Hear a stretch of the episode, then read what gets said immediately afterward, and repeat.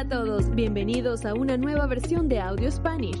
Así es, así como lo escucharon, una nueva versión, porque Audio Spanish nunca termina de renovarse y mejorar para su audiencia. Así que sin más preámbulo, comencemos. Y este es episodio 49, mi primera vez en New York. Este año mi esposo y yo visitamos la ciudad de Nueva York por primera vez. Fuimos durante la temporada de otoño porque nos dijeron que esa era una buena época para visitar. El viaje en avión duró aproximadamente seis horas. A mí me tocó el asiento del medio, por lo que tuve que quedarme como una estatua petrificada durante todo el viaje para no molestar a la persona de al lado. Al llegar, tomamos un taxi, la oportunidad perfecta para disfrutar de la vista. Uno de los momentos que más me gusta de un viaje es cuando pongo pie fuera del aeropuerto y respiro ese aire nuevo y siento el olor de esa ciudad. Es extraño, pero sí, cada ciudad tiene un olor particular. Cuando llegamos al Airbnb no podíamos hacer el check-in sino hasta unas horas más tarde. Entonces nos fuimos por un café cerca de la zona y pudimos disfrutar de la vista al mar. Yo no sabía que Nueva York está formado de varias islas conectadas entre sí por el metro subterráneo o por barcos. Nosotros nos quedamos en Manhattan. Entonces fuimos a conocer un poco la ciudad y paseamos por el Wall Street.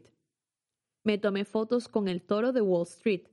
Vi la antigua catedral de St. Patrick y también otras iglesias con cementerios adyacentes del siglo XVIII. Mi esposo probó los famosos hot dogs porque hay muchísimos carritos en las calles ofreciendo distintos tipos de comida. Ese mismo día tomamos un barco y nos fuimos a conocer la Estatua de la Libertad, la cual es mucho más grande de lo que me imaginé, y aprendí que el material original es de cobre y que con el tiempo se ha vuelto de ese color particular verdoso. En el sitio tienen un pequeño museo, el cual explica su historia. De hecho, este fue un regalo de Francia a Estados Unidos, y ellos tienen una pequeña versión de la misma en París. Qué genial se siente poder visitar esos lugares reconocidos mundialmente, o incluso esos escenarios que han servido a tantas de mis películas favoritas. En la noche ya estábamos cansados y regresamos al Airbnb, un pequeño estudio con todo lo necesario para la estadía. Tristemente la piscina estaba cerrada y no pudimos disfrutar de ella en todo el viaje. Pero sí tuvimos acceso a la terraza desde donde veíamos la ciudad. Los días siguientes tomamos el metro y fuimos un poco más al norte. Visitamos el monumento 911, el cual nos recuerda la tragedia de las Torres Gemelas. Me llamó la atención que es un gran espacio vacío que siento que representa los corazones de tantas familias afectadas. También visitamos la Quinta Avenida y Times Square, en donde vi varios personajes interesantes. En estas calles de Nueva York hay mucho movimiento entendí por qué le llaman la ciudad que no duerme. Hay muchos anuncios publicitarios, multitud de personas cruzando las calles. Es cierto que todos van rápido y enfocados en lo suyo. Hay una energía positiva en el ambiente, aunque a cierto punto es abrumador.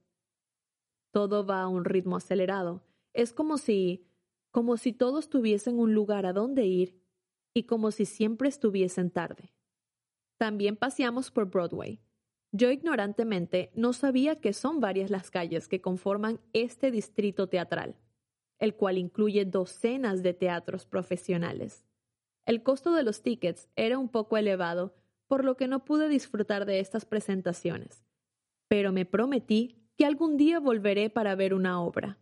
Nosotros decidimos visitar el Summit One Vanderbilt, el observador de vidrio más nuevo de Nueva York. Este edificio tenía más de 93 pisos, y es sorprendente cómo el elevador llegaba al último piso en pocos segundos.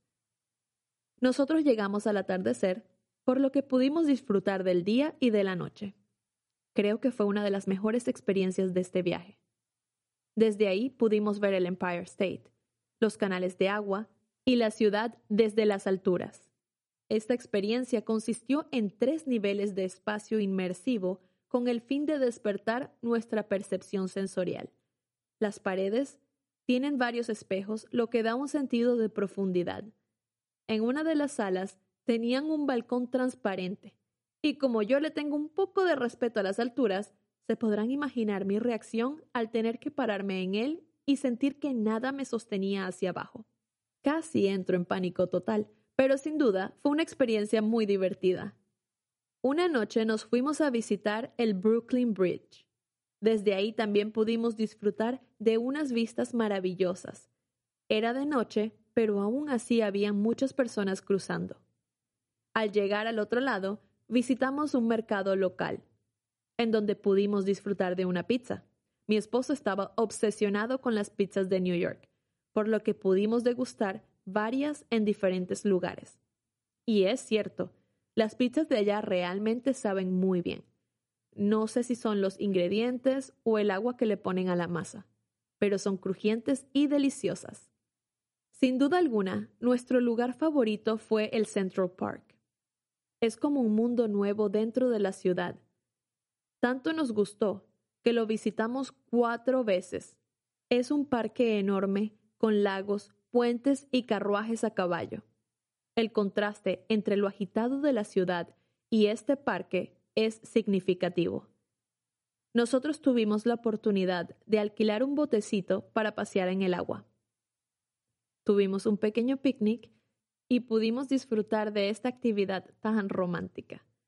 Este viaje fue para nosotros una bendición y estoy muy feliz de haber compartido este momento con mi esposo. Dicen que Nueva York es una ciudad ideal para celebrar el Año Nuevo. Así que espero volver en un futuro para celebrar ahí una blanca Navidad. Gracias por escuchar Audio Spanish y viajar conmigo en estos episodios. Espero que les haya gustado y los invito a compartir sus comentarios sobre si alguna vez han ido a esta ciudad o si les gustaría ir. Soy Diana Dorms